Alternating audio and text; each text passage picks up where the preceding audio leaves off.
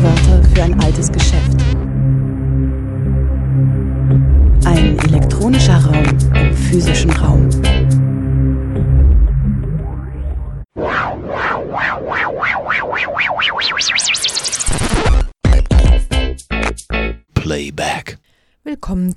Zu O-Ton Playback bei Radio Dreieckland. Sackfabriken und Jutekolonie. Berichte vom zähen Rohstoff Jute.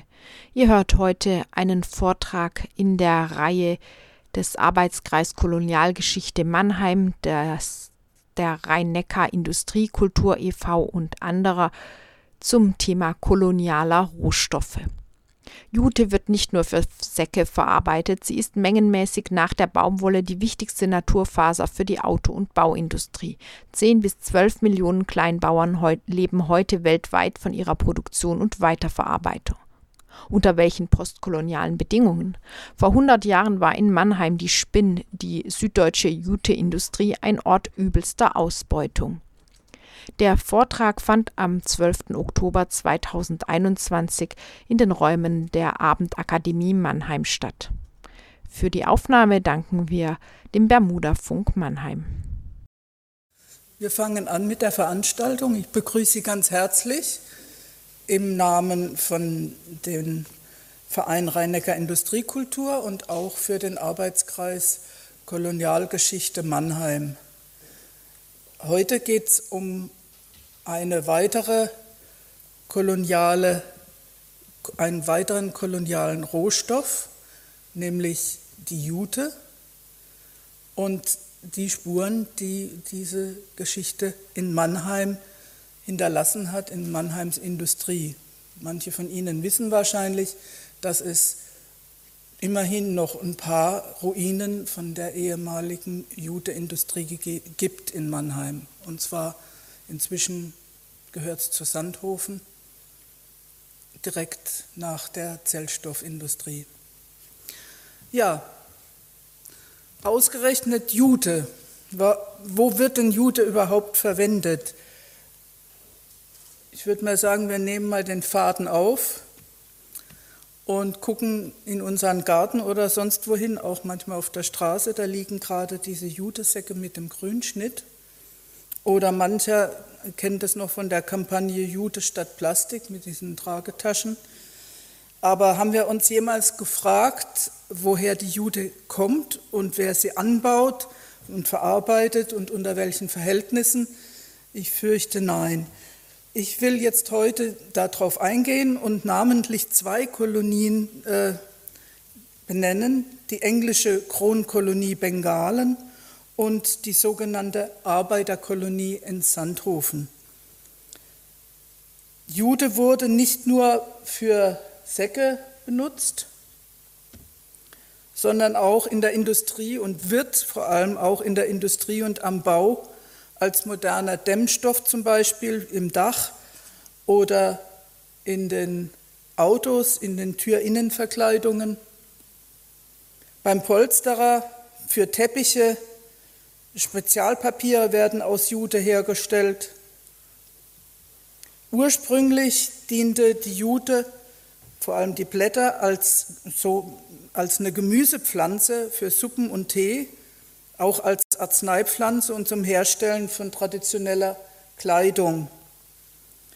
Erst mit, der, mit dem Kolonialhandel wurde Jute für Warentransport interessant, Jutesäcke vor allem ein zeitgenössisches Zitat.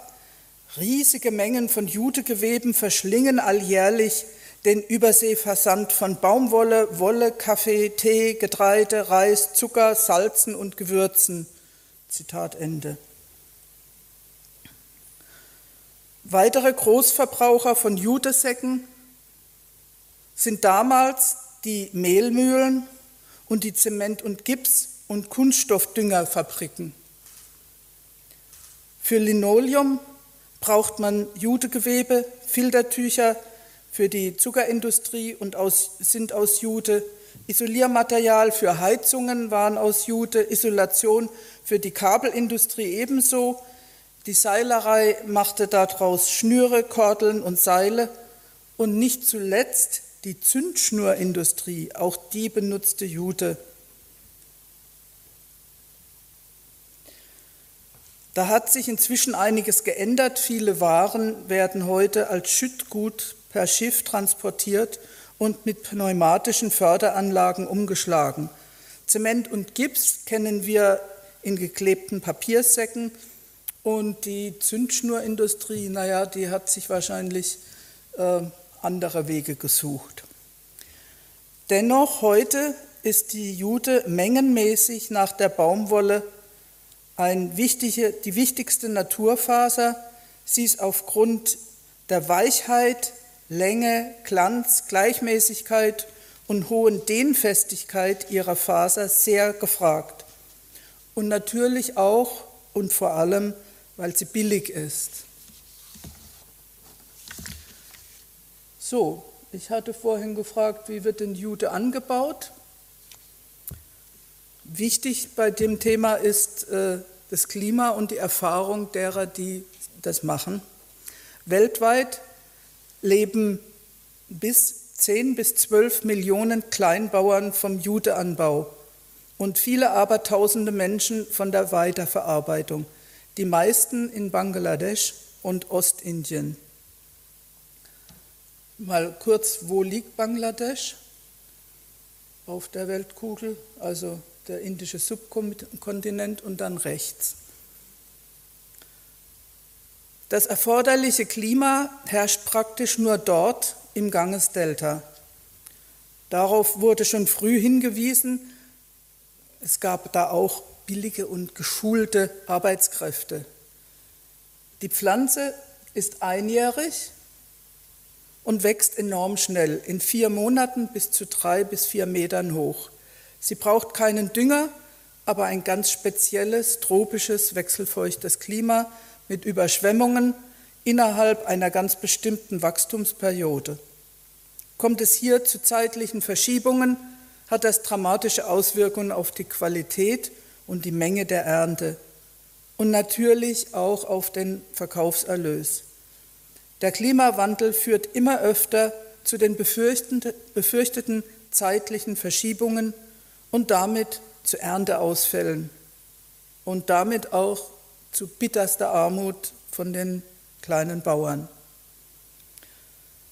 Die folgenden Schwarz-Weiß-Bilder über den Anbau stammen aus einem Buch aus dem Jahr 1930 von Erwin Nonnenmacher, Jude, Technologie der Textilfaser. Eigentlich ist es ein Buch für Ingenieure. Aber Nonnenmacher streut auch immer wieder entlarvende Kommentare ein. Die farbigen Bilder, die ich jetzt dann auch zeige, stammen von dem Fotografen Maruf Rahman aus Bangladesch.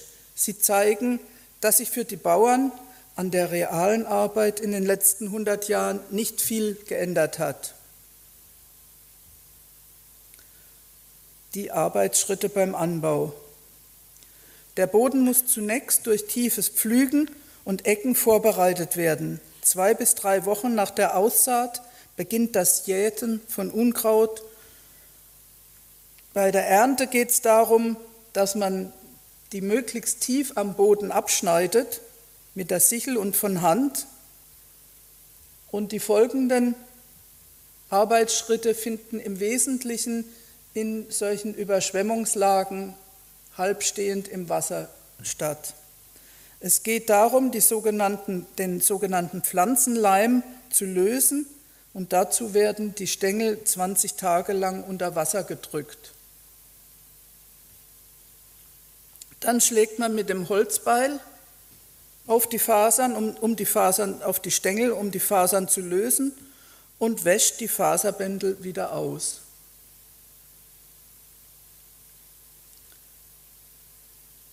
Noch billiger sei es, das weist der, darauf weist Nonnenmacher hin, wenn Frauen das Abschälen in Heimarbeit besorgen. Zitat, da die Arbeit meist von Familienangehörigen der Judebauern ausgeführt wird, die sich häufig ohne Lohn mit Überlassung der zurückgebliebenen Holzstängel als Feuerungsmaterial begnügen. Zitat Ende. Es ist klar, dass in vielen kleinbäuerlichen Betrieben auch Kinder zur Arbeit herangezogen werden.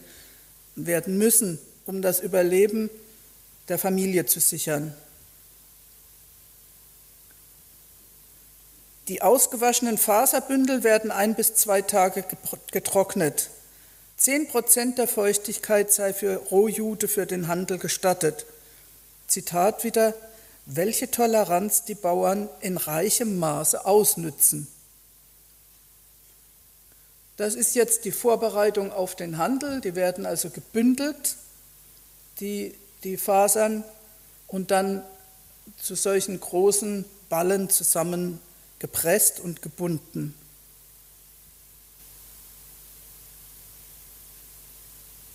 Und jetzt kommen sie in die Fabrik, da liegen sie auf einer Waage, ganz viele, und hinten sind schon die Maschinen, die die, die Bündel wieder aufreißen und kletten und dann geht sein Gang wie in einer Spinnerei und da ist die Jude-Spinnerei in Bangladesch. Sie sehen unglaublich groß.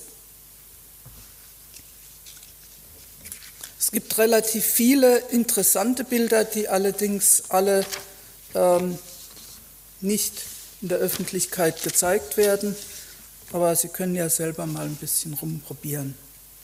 So, wir kommen jetzt zur Kolonialgeschichte von Bengalen, also eigentlich von Bengalen nach Bangladesch.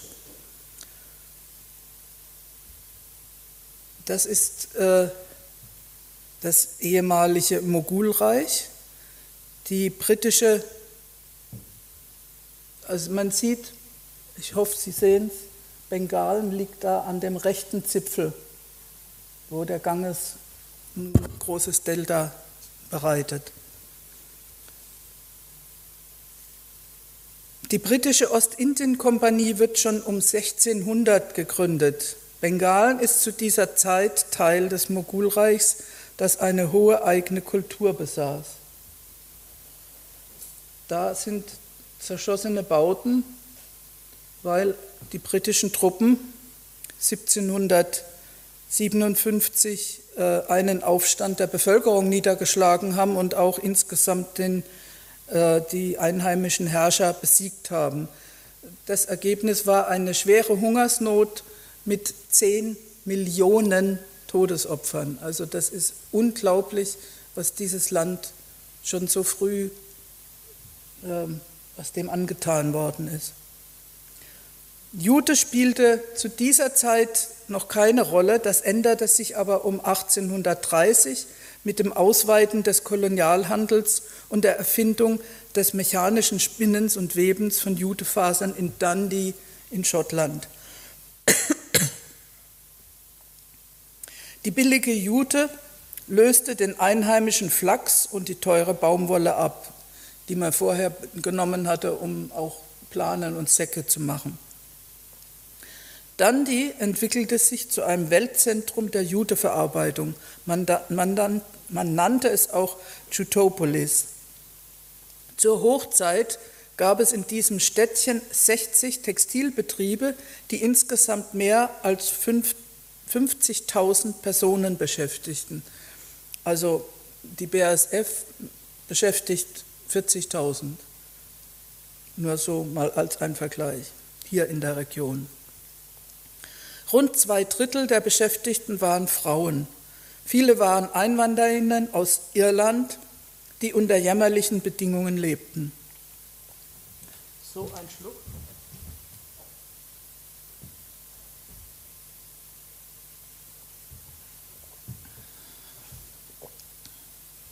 Als Indien und Bengalen 1857 englische Kronkolonie wurden, verlegten die Jutebarone von Dundee ihre Jutefabriken direkt an den Anbauort nach Bengalen.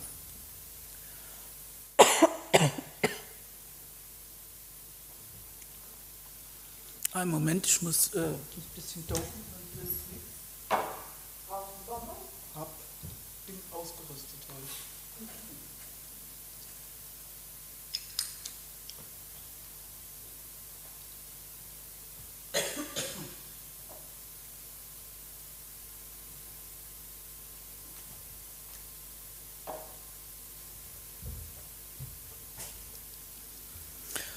Ja, das ist ein Bild vom Hafen von Kalkutta. Um 1900 überholte die Juteindustrie in Kalkutta die schottische Produktion. Viele Schotten wanderten deshalb nach Indien bzw. Bengalen aus, um in der Jutefabriken in Kalkutta zu arbeiten.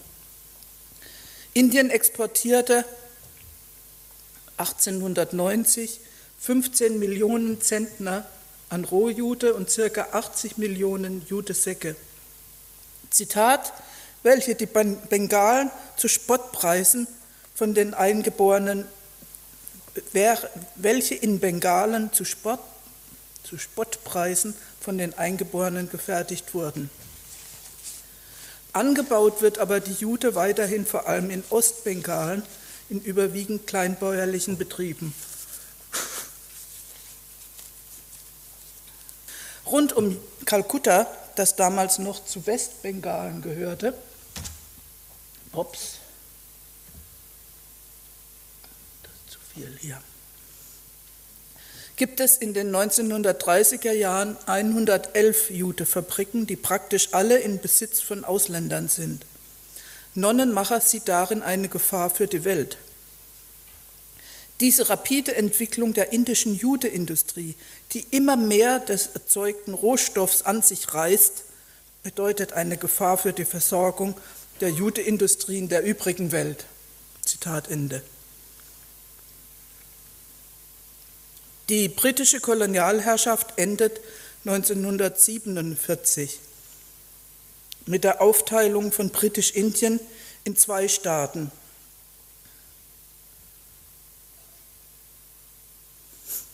Ost- und Indien und Ost- und Westpakistan.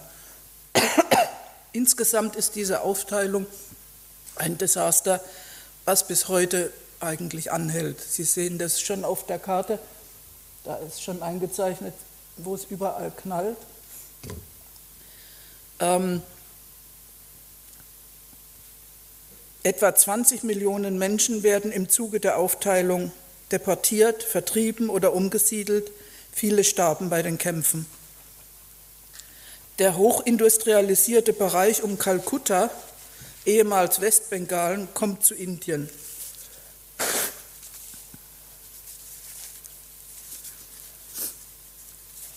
Das damalige Ostpakistan baut nun seine eigene Juteindustrie auf, im Wesentlichen im Besitz von Westpakistan. Fast die Hälfte des Außenhandels wird mit Jute bestritten. Also es ist eine sehr wichtige Industrie für die. Es folgt der Kampf gegen die westpakistanische Militärherrschaft, der Bangladesch-Krieg und 1971 dann die Gründung der unabhängigen Volksrepublik Bangladesch, die den Sozialismus in die Verfassung nimmt und alle Industrien verstaatlicht allerdings mit wenig Erfolg, und das liegt nicht nur an den unfähigen staatlichen Verwaltern. Der Staat greift zu Stützungsmaßnahmen für die wichtige Juteindustrie. Seit 1976 gibt es sogar ein Ministerium für Jute. Doch die Fabriken machen keinen Gewinn. Im Gegenteil, tatsächlich ist die Nachfrage nach Jute weltweit geringer geworden.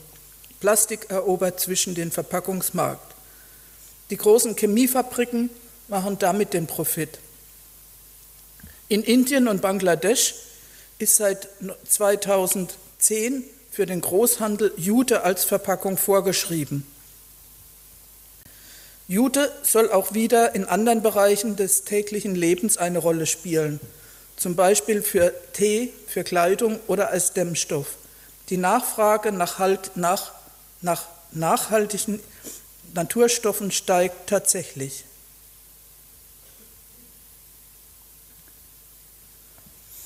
Ab Anfang der 2000er Jahre boomt die Textilindustrie für Bekleidung in Bangladesch. Innerhalb der letzten 20 Jahre ist Bangladesch nach China der zweitgrößte Textilproduzent der Welt.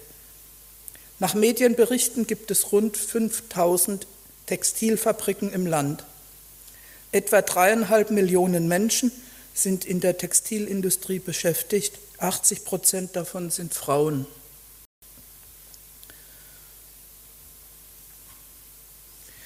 Immer wieder gibt es Meldungen über schwere Fabrikunglücke in Bangladesch. 2012 kamen über 1100 Menschen auf einen Schlag ums Leben. Ein Gebäude mit fünf Textilfabriken und 3000 Arbeiterinnen war eingestürzt. Das Unglück ist das schwerste seiner Art in der Geschichte der Textilindustrie in Bangladesch. Europäische Textilhändler wie Kik, Primark, Mango und Benetton ließen dort produzieren. Infolge des Unglücks wurde in Bangladesch 18 gefährliche Fabriken geschlossen. Die Arbeit ist nicht nur hart, die ist hart. Es ist Arbeitsdruck, überlange Arbeitszeiten, Hitze, Staub und extrem schlecht bezahlt. Und dazu auch noch gefährlich wegen baulicher Mängel und giftiger Textilchemikalien. Und immer häufiger gehen Frauen auf die Straße gegen diese Zustände. So, an dieser Stelle ist eigentlich ein neues Referat wichtig, nämlich das, äh, was, die Lieferketten, was das Lieferkettengesetz bewirkt bzw. nicht bewirkt. Viele indische und, und Bangladesch-Frauen äh, haben große Hoffnung da drin, aber ich glaube, sie werden bitter enttäuscht sein.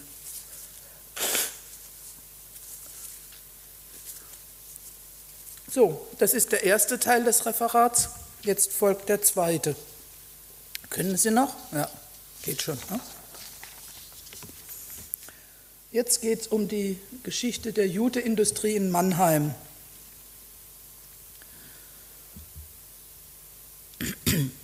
Nachdem längst die britische Kronkolonie Kalkutta den Weltmarkt für Jutesäcke beherrscht, klagen Mannheimer Händler öfter über Mangel an fertiger Ware und dass sie auf fremde Lieferanten angewiesen seien.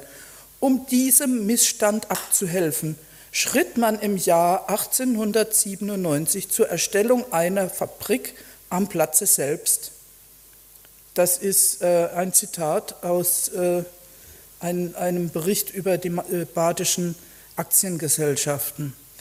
Die süddeutsche Judeindustrie ist gleich als Aktiengesellschaft gegründet worden, so,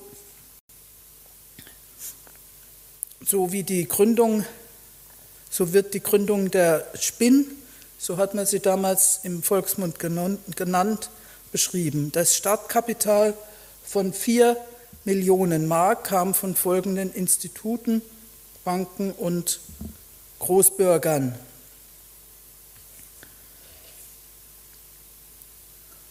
tue sie jetzt nicht alle aufzählen, aber einige der Namen sind in Mannheim bekannt. Zum Beispiel das Bankhaus Ladenburg als Kreditgeber für schon viele Fabrikgründungen. Und zusammen mit Karl Haas hat, sie, hat dieses, diese Bank ähm, einige Jahre zuvor schon erfolgreich die Zellstofffabrik im Waldhof gegründet, deren Leitung Karl Haas innehat, also passt alles, die sind untereinander verbandelt wie sonst noch was. Ähm, die Zellstoff ist auch die benachbarte Fabrik, also heute gehört das ganze Areal zur SET heißt er inzwischen. So, und diese rheinische Hypothekenbank, die ist mit Ferdinand Scipio eng verbunden. Scipio ist auch noch in weiteren Banken und Aktiengesellschaften finanziell beteiligt. Er selber ist Kolonialunternehmer in Kamerun. Er baut dort Kakao an. So. Der Einkauf der Rohjute für deutsche Fabriken kann nur über England laufen. Die Kronkolonie darf nämlich nur mit dem Mutterland Handel treiben. Der Anbau von Jute ist in deutschen Kolonien ähm, gescheitert. Versuche des Anbaus in Kamerun scheitern, nicht nur wegen des Klimas, sondern auch wegen der sogenannten Arbeiterfrage. Man braucht nämlich sehr viel Erfahrung, die die bengalischen Kleinbauern von Generation zu Generation weitergeben. und über die die Siedler in Kamerun nicht verfügen und natürlich auch die Leute, die dort leben, weil Kamerun einfach kein Land mit Überschwemmungen ist. So.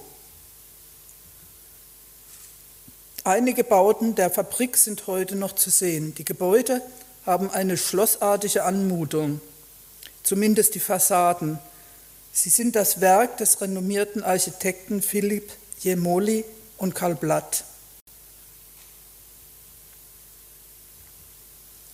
Das Fachpersonal zu beschaffen war von Anfang an nicht einfach. Die ersten Spinn-, Web- und Appreturmeister werden aus Kassel angeworben. Es ist klar, dass die Belegschaft für die einfachen Arbeiten nicht allein aus der Landbevölkerung der umliegenden Gemeinden gewonnen werden können. Außerdem geht es der Firma darum, möglichst billige Arbeitskräfte zu besorgen.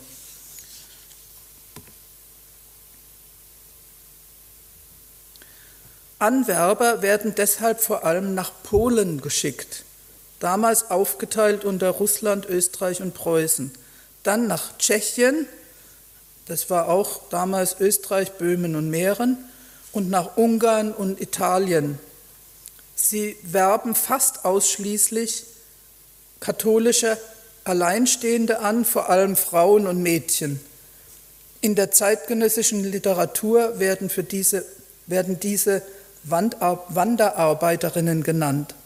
Sie können sich untereinander sprachlich kaum verständigen. Das kann man sich wirklich vorstellen, Polnisch, Tschechisch, Ungarisch, Italienisch.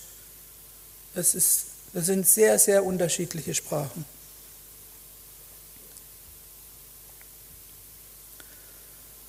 Um die vielen ausländischen Arbeitskräfte unterzubringen, ist eine sogenannte Arbeiterkolonie geplant.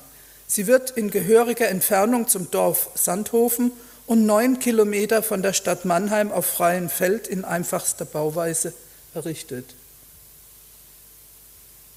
Man sieht hier links hinten. Ich habe jetzt als nächstes ein Bild, wo es ein bisschen näher rangeht. Das Wort Arbeiterkolonie steht ja auch drüber drückt durchaus den zugedachten Status aus. Man hätte ja auch Arbeitersiedlung oder Werksiedlung nennen können. Aber nein, hier diese Häuser, die Häuserzeilen hat ein nicht bekannter Sandhofer Maurermeister entworfen und in Rohbacksteinmauerwerk fertiggestellt. Am Ende des Ausbaus sind es 120 Wohnungen. Die Häuser sind ausgesprochen schlicht gebaut, auch im Verhältnis zu anderen Werksiedlungen, die um diese Zeit durchaus in Mannheim entstehen. Sie waren nicht an die Kanalisation und Wasserleitung angeschlossen. Das Wasser musste aus einem Brunnen im Freien gepumpt werden. In den kleinen Häusern wohnten Familien mit Kindern, aber etliche der Häuser sind reine Schlafsäle. So passten in die Jutekolonie circa 1300 Einwohner, also Kinder auch mitgezählt. Das ist ein aktuelles Bild. Da ist rechts äh, ein, ein Haus noch sozusagen im mehr oder weniger Rohzustand, zumindest was das Mauerwerk angeht. Man hat schon versucht, ein bisschen äh, künstlerische Abwechslung reinzubringen mit den roten Ziegeln. Also der Maurer war nicht ganz äh, geradeaus. Und dann hat, er auch Liebe zum Beruf gehabt. Trotz allem entwickelt sich in der Kolonie ein buntes Leben mit Sportclub, Vereinen, zum Teil nach Nationalitäten gruppiert. Sogar eine polnische Schule hat es gegeben. Da sind die Kinder.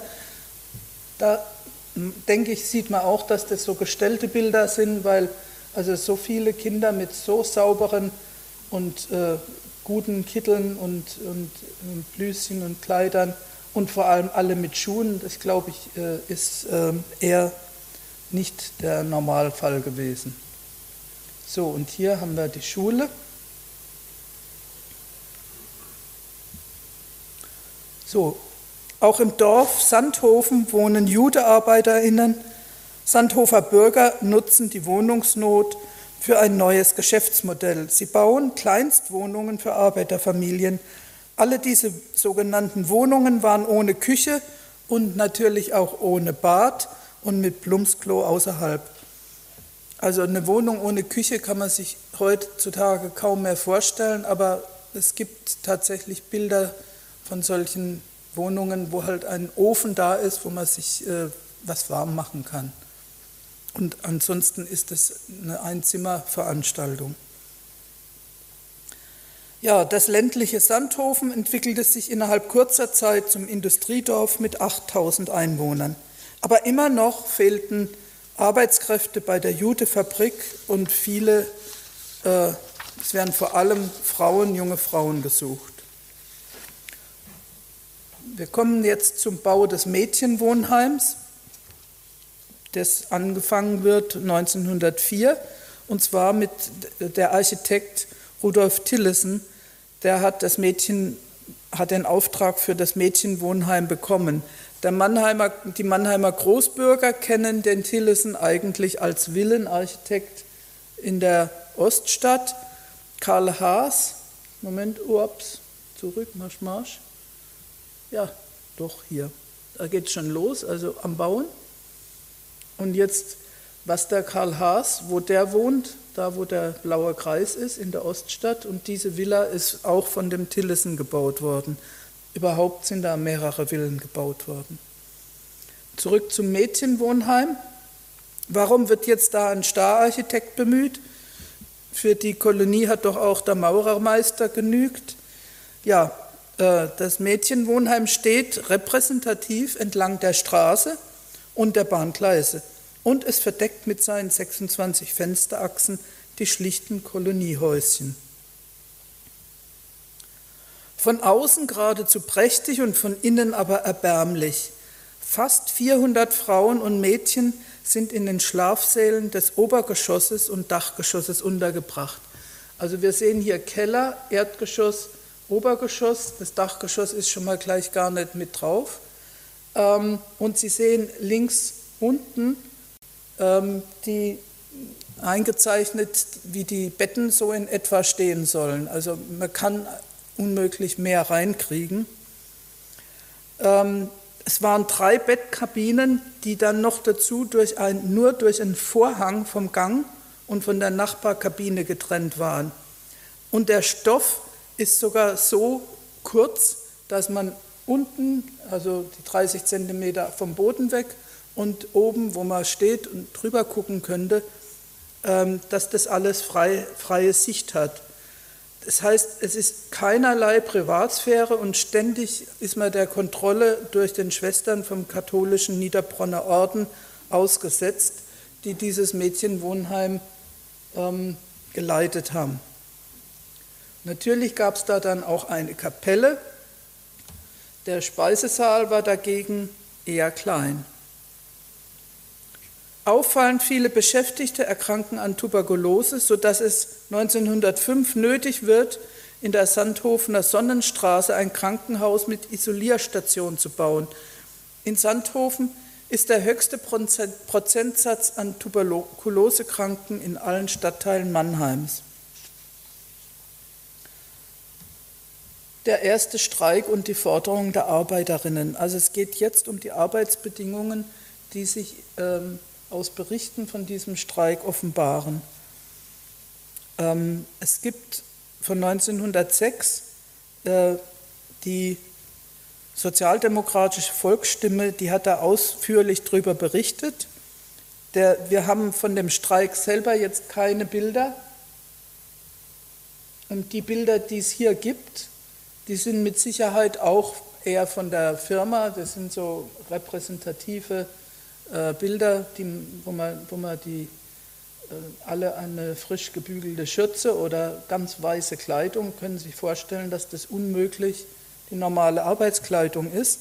Aber man sieht dennoch bei diesen Bildern, ähm, dass es sich wirklich um zum Teil ganz arg junge Frauen, Mädchen handelt oder auch um, um wirklich schon ältere Leute.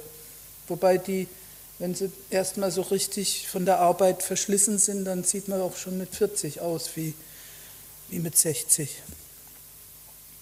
Ja, Äh, ich zeige die Bilder jetzt aber trotzdem. Die Volksstimme, die berichtet, es gab sprachliche Verständigungsschwierigkeiten. Das haben wir ja schon gehört, dass das ein Problem war. Man hielt unter anderem Versammlungen nach Nationalitäten ab. Dazu kamen kulturelle Unterschiede, Alter und Familienverhältnisse, von ganz jungen Mädchen bis zu gestandenen Familienvätern. Die Forderungen beziehen sich vor allem auf die Arbeitsbedingungen, aber auch auf den Lohn. So wird ein effektiver Zehn-Stunden-Tag gefordert. Die Mittagspause sollte eineinhalb Stunden dauern. Es war davor üblich, dass die Arbeiterinnen in ihrer Mittagspause Nebenarbeiten verrichten mussten. Es wurde gefordert, dass Arbeitsstillstände, die durch Reparaturen oder Warten auf Nachschub für Rohmaterial oder Spulen entstanden sind, dass zumindest mit einem niedrigen Lohnsatz das bezahlt wird. Bisher wurde die Zeit gar nicht bezahlt. Da stand man einfach rum und konnte nichts machen. Weitere Forderungen bezogen sich auf die Kontrolle der Arbeitsleistung durch die Beschäftigten selbst das Gewicht der abgelieferten Ware genau feststellen, die Akkordbücher jeden Abend selbst zur Kontrolle bekommen und das Anlegen von Wartebüchern, also um diese Wartezeiten zu dokumentieren. Die Forderungen bezüglich der Löhne waren vielfältig. Die geforderte Erhöhung betrugen wohl zwischen 10 und 15 Prozent. Es gab Stücklohn oder Lohn nach Metern, nach Gewicht oder Sorte, Akkordlohn oder Tageslohn. Bestimmte Prämien sollten dagegen wegfallen. Weitere Forderungen bezogen sich auf die Arbeitsbedingungen, zum Beispiel in der Schlichterei. An der Schlichtmaschine ist eine unerträgliche Hitze. Es muss für weit mehr Zufuhr von frischer Luft gesorgt werden durch geeignete Ventilation und Vergrößerung der Fenster. Also solche ganz konkreten Vorschläge sind dort auch eingebracht worden. Ja, und dann schreibt die Volkszeitung weiter, die Firma brachte es fertig, diese minimalen Forderungen abzulehnen, worauf am Samstag die Arbeit in einzelnen Abteilungen niedergelegt wurde, was die Stilllegung des ganzen Betriebs zur Folge hatte. Die Streikenden haben bereits das Einigungsamt des Gewerbegerichts zur Vermittlung angerufen. Bleibt die Firma hartnäckig, so hat sie selbst den Schaden, denn Arbeitswillige wird sie keine bekommen, weil die traurigen Zustände in dieser Fabrik weit über die Grenzen unseres Vaterlands hinaus bekannt sind. Zitat Ende. Die Firma reagierte brachial mit Entlassungen. Am 22. August schreibt der Generalanzeiger Süddeutsche Judeindustrie AG Waldhof. Da am Samstag bereits ein Teil der Arbeiter ausständig geworden war, sah sich die Direktion veranlasst, heute auch die noch stehen gebliebenen Arbeiter zu entlassen. In Betracht kommen etwa 1000 Arbeiter. Es handelt sich in der Hauptsache um Lohnforderungen. Zitat Ende. Wie der Streik ausgegangen ist, das haben wir leider nicht herausgefunden. Am Ende des Jahres wird aber ein nicht unerheblicher Gewinn verteilt und über die Erhöhung der Rohstoffpreise geklagt. Also es wird nicht gesagt, uns hat dieser Streik reingewissen. Ein Jahr später gab es Lohnkürzungen in der Jutefabrik. Also es ist irgendwie davon auszugehen, dass doch ein, kleiner, ein kleines Plus gekommen war, das dann im nächsten Jahr wieder rückgängig gemacht wurde. Ein weiterer zehn Wochen langer Streik ist aus dem Jahr 1921 bekannt.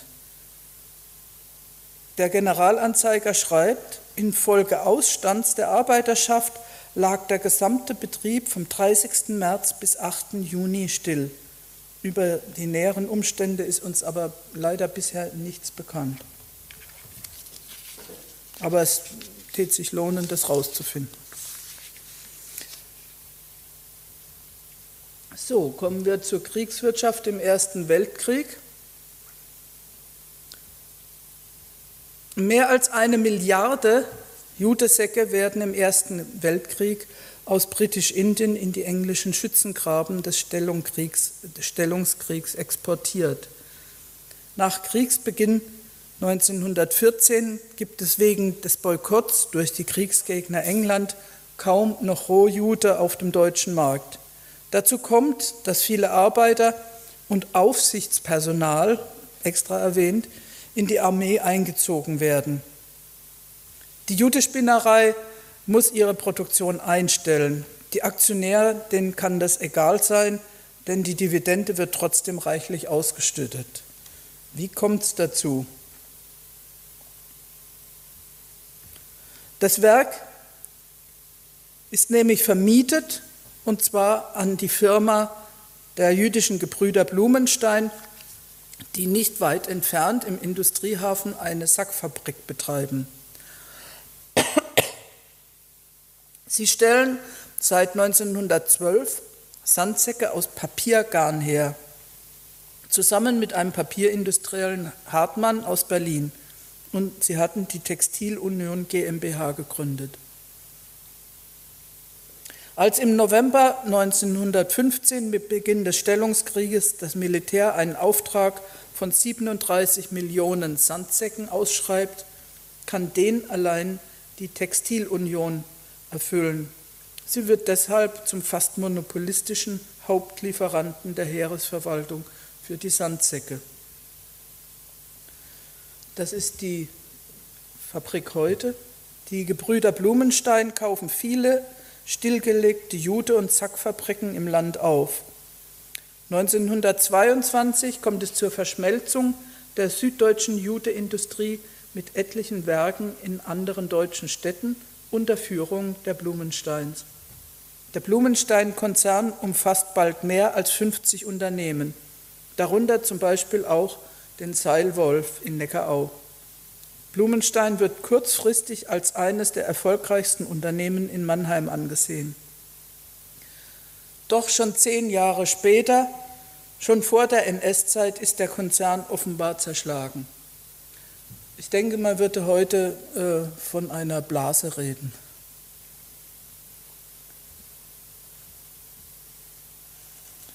(1930) gab es 36 Fabriken für Planen und Decken- und Zackfabriken. Viele Kleinunternehmer befassten sich mit der Reparatur, dem Verleih und dem Verkauf von gebrauchten Säcken. 20 dieser Betriebe wurden von jüdischen Bürgern betrieben. Sie wurden alle in der NS-Zeit sogenannt arisiert. Die jüdischen Besitzer und ihre Familien wurden vertrieben und oft auch umgebracht. Zum Schicksal von Josef Blumenstein und seiner Familie. Er emigrierte 1933 in die Niederlande. Nach Einmarsch der Deutschen werden dort auch Juden verfolgt und ins Lager Westerbork interniert. Anfang 1944 wird Blumenstein nach Bergen-Belsen ins Konzentrationslager deportiert und dort umgebracht. Die Fabrik in Mannheim ist weitgehend erhalten. Das ist ein Bild davon.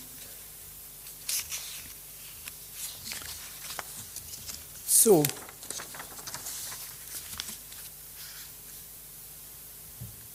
Die folgenden Bilder aus der NS-Zeit, nein, Bilder, ja schon auch aus der NS-Zeit, die sind alle von 1940. Ähm, es ist nicht klar, in welchem Zusammenhang die entstanden sind. Sie scheinen aber eher privater Natur zu sein. Also das sieht nicht unbedingt so nach ähm, repräsentative Aufstellung durch die, den, den Betriebsführer aus. Die Jutefabrik stellt im Juli 1933 gleich 200 neue Leute ein. Die Auftragslage sei gut, Aufträge kämen sogar aus der USA. Aber die Arbeitsbedingungen werden nicht besser. Fritz Salm, ein bekannter Mannheimer Antifaschist, schreibt in seinem Buch Im Schatten des Henkers über, über die ähm, Jutefabrik in der, in, also er stellt sie dar für das 19, Jahr 1935. Über 500 Arbeiter, hauptsächlich Arbeiterinnen, sind im Betrieb beschäftigt. Also das ist jetzt Zitat von ihm. Die Zustände sind furchtbar. Schon vor Jahren ging der Betrieb, Betrieb dazu über, jeder Weberin zwei Webstühle statt wie früher einen zu übergeben. Das bedeutet ein ungeheures Hetztempo für jede Arbeiterin. Die Nazis hatten versprochen, diesen Zustand abzuschaffen. Statt einer Verbesserung ist aber eine Verschlechterung eingetreten, denn seit über einem Jahr wird nur das allerschlechteste Rohmaterial verwendet, wodurch die Arbeit ungeheuer erschwert wird. Während noch vor Jahren eine Arbeiterin im Akkord bis 30 Mark in der Woche verdienen konnte, ist es heute so, dass sie im günstigsten Fall 23 Mark verdient. Die jüngeren Arbeiterinnen verdienen 6 bis 9 Mark die Woche. Wie ein Mensch von solchen Hungerlöhnen leben soll, ist unerklärlich. Zitat Ende. Er beschreibt dann noch, dass einem Mädchen kein Geld mehr übrig bleibt, wenn es eine Mark 20 wöchentlich für den Verschlag im Wohnraum, Wohnheim zahlt, für jedes Essen 50 Pfennig und jede Tasse Kaffee 10 Pfennig. Zwischen 1933 und 1945 herrscht durchaus ein reges Parteileben im Werk. Überliefert sind etliche Wehrsportaktivitäten und ein Militärkonzert. Schon 1938 üben Feuerwehr und Sanitätsdienst einen simulierten Fliegerangriff. Im Krieg werden 147 ausländische Zwangsarbeiterinnen in die Jutefabrik eingesetzt. Weitere Zwangsarbeiterinnen werden im Mädchenwohnheim untergebracht. Also auch für, nicht nur für die Juteindustrie haben die gearbeitet, sondern auch für andere Firmen und für Bauern in ähm, Sandhofen. Wie nach dem Krieg bekannt wird, veranlasst der Betriebsdirektor etliche sogenannte Bestrafungen von Beschäftigten durch die geheime Staatspolizei, also Gestapo. Er forderte, zieht die Personen in ein Arbeitslager, Konzentrationslager zu bringen. In der Kolonie kommt es 1942 zur Verhaftung von Robert Jacek, er wird als Mitglied der Widerstandsgruppe und, und von Georg Lechleiter wegen, wegen Verteilen des Vorbodens vom Volksgerichtshof zum Tode verurteilt und am 24. Februar 1943 in Stuttgart hingerichtet. So, ich komme jetzt langsam zu, zum Schluss, weil die Geschichte der Jutefabrik 1958 endet schon. Ich frage jetzt erstmal, was ist aus dem Mädchenwohnheim dann geworden? Nachdem die Zwangsarbeiterinnen 45 das Mädchenwohnheim verlassen haben, werden dort vorübergehend deutsche Flüchtlinge einquartiert. Ein Jahr später wird da aus dem Mädchenwohnheim ein Altenheim der Caritas. Und 19 1959 baut man erstmals verschließbare Einzelzimmer ein, immerhin. 1980 wird über den Abriss des Mädchenwohnheims diskutiert, obwohl es nicht wirklich äh, größeren Schaden genommen hatte im Krieg. Ein Esslinger Investor erwirbt es und saniert das Haus und baut dort 93 Apartments ein zu je 25 Quadratmeter. So saniert von außen sieht es schon klasse aus. Äh, allerdings ist der, der Gang innen schon ein bisschen spooky. Ähm, das Haus steht inzwischen unter Denkmalschutz. Die Häuser der Kolonie wurden aber mit der Schließung der Fabrik privatisiert. Sie sind inzwischen alle auf modernen Standard gebracht, aber ähm, der einheitliche Charakter ging dadurch ziemlich verloren und sie stehen nicht unter Denkmalschutz. So, jetzt noch die letzten Sätze zur, zum Werk selbst. Das Luftbild von 1969, ähm, das ist das untere Drittel, was so ein bisschen im Schatten liegt. Es ist so, dass das Werk auch nur wenige Schäden erlitten hat. Ab 38 nimmt die Beschäftigtenzahl stetig ab. Ein großer Brand vernichtet äh, jede Menge Rohjute und 1958 wird das Werk geschlossen und teilweise abgerissen. Die Nachfrage nach Säcken und Jutegewebe hatte drastisch abgenommen. Die Spedition, eine Spedition, eine Tochterfirma der benachbarten Zeltstofffabrik und ein Möbelvertrieb nutzen dann die Hallen. Und man sieht hier auf dem Bild, dass es 69 noch ziemlich komplett war. Das ist ein Bild von 98, da steht noch der Schornstein, 40 Jahre nach der Schließung des Werks obwohl das, diese Gebäude denkmalgeschützt sind, werden immer wieder Teile abgerissen oder, oder halt so systematisch vernachlässigt. Moment, ein weiter. Man sieht es hier, 2010 hat das Haus äh, links noch ein solides Dach. Zwei Jahre später war das Dach schon weg. Und man sieht auch, dass ähm, Bäume drin wachsen.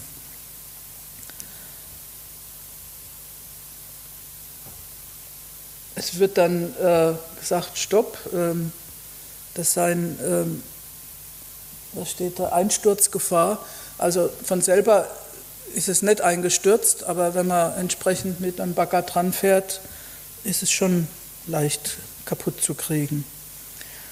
Ähm, zugunsten einem Hochregallager was da gebaut wird im Hintergrund, werden weitere Teile abgerissen. Also es ist praktisch nur noch diese vordere schöne Blendfassade steht da noch.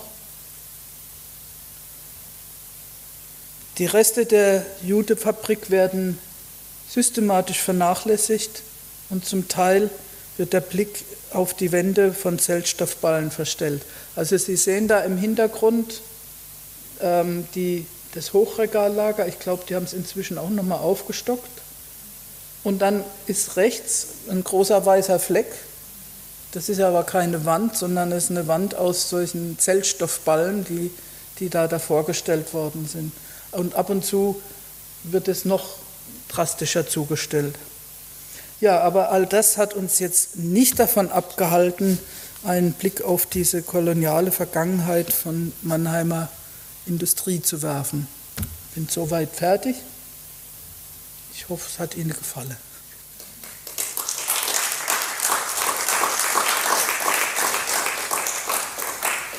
Wir können gerne noch drüber reden, wenn Sie Fragen haben oder